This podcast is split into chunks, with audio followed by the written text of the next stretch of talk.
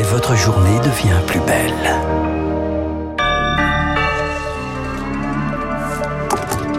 Le journal avec Augustin. Et à la une, la répartition des tâches qui continue au sommet de l'État. L'international pour le président Emmanuel Macron. Il reçoit aujourd'hui à Paris le premier ministre israélien Benjamin Netanyahou. Visite qui intervient après un regain de violence entre Israéliens et Palestiniens ces derniers jours. Au programme également du dîner de travail, la question de l'Iran et de son programme nucléaire. Aucune prise de parole n'est prévue à l'issue. La première ministre Elisabeth Borne, elle, prendra la parole au même moment ce soir sur France 2. Un peu plus d'une demi-heure d'interview pour euh, continuer à essayer de persuader les opposants à la réforme des retraites de sa nécessité. Et puis Ursula von der Leyen assure Kiev de tout son soutien ce matin en arrivant dans la capitale ukrainienne. Bientôt un an après le début de l'invasion russe, un sommet Europe-Ukraine doit s'y tenir demain. Augustin. Le choix culturel aujourd'hui, c'est l'ouverture du monde lyrique aux personnes en situation de handicap. Elles sont plus de 7 700 000 chez les plus de 15 ans. C'est une statistique qui est publiée ce matin. Et derrière ce chiffre, la difficulté quotidienne pour accéder à la culture en salle, que ce soit de cinéma, de concert, de théâtre. Alors la structure Culture Relax organise des séances spécifiques, des séances adaptées aux différents handicaps physiques ou psychiques. Au cinéma, le son est par exemple moins fort, il n'y a pas de publicité avant le film. On peut se lever, faire du bruit, applaudir, sortir si on ne se sent pas bien. Euh, les musiciens ou acteurs sont au courant, personne n'est jugé. Le maître mot est bienveillance. Ça a commencé avec des films. Aujourd'hui, l'opéra comique, l'opéra Bastille ou la Philharmonie sont partenaires. À Paris, on trouve des lieux dans dix régions de France.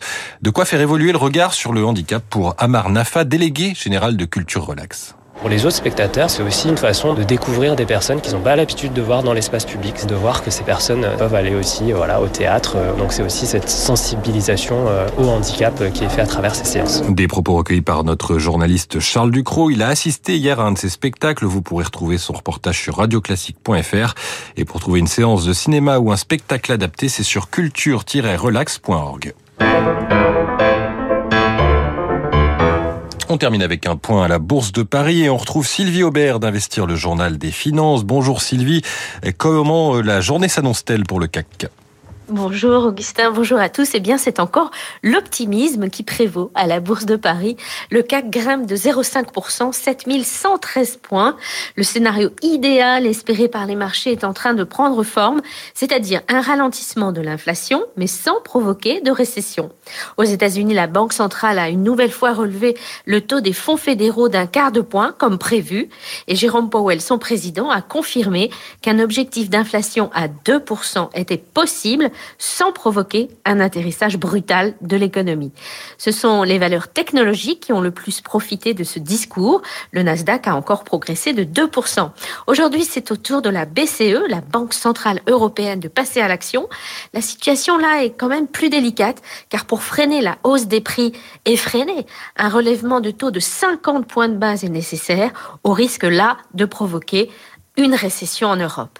Ce matin, deux entreprises du CAC 40 ont publié leur compte annuel, Publicis et Dassault Systèmes. Elles ont dépassé les attentes en 2022 et visent une nouvelle croissance de leurs résultats cette année.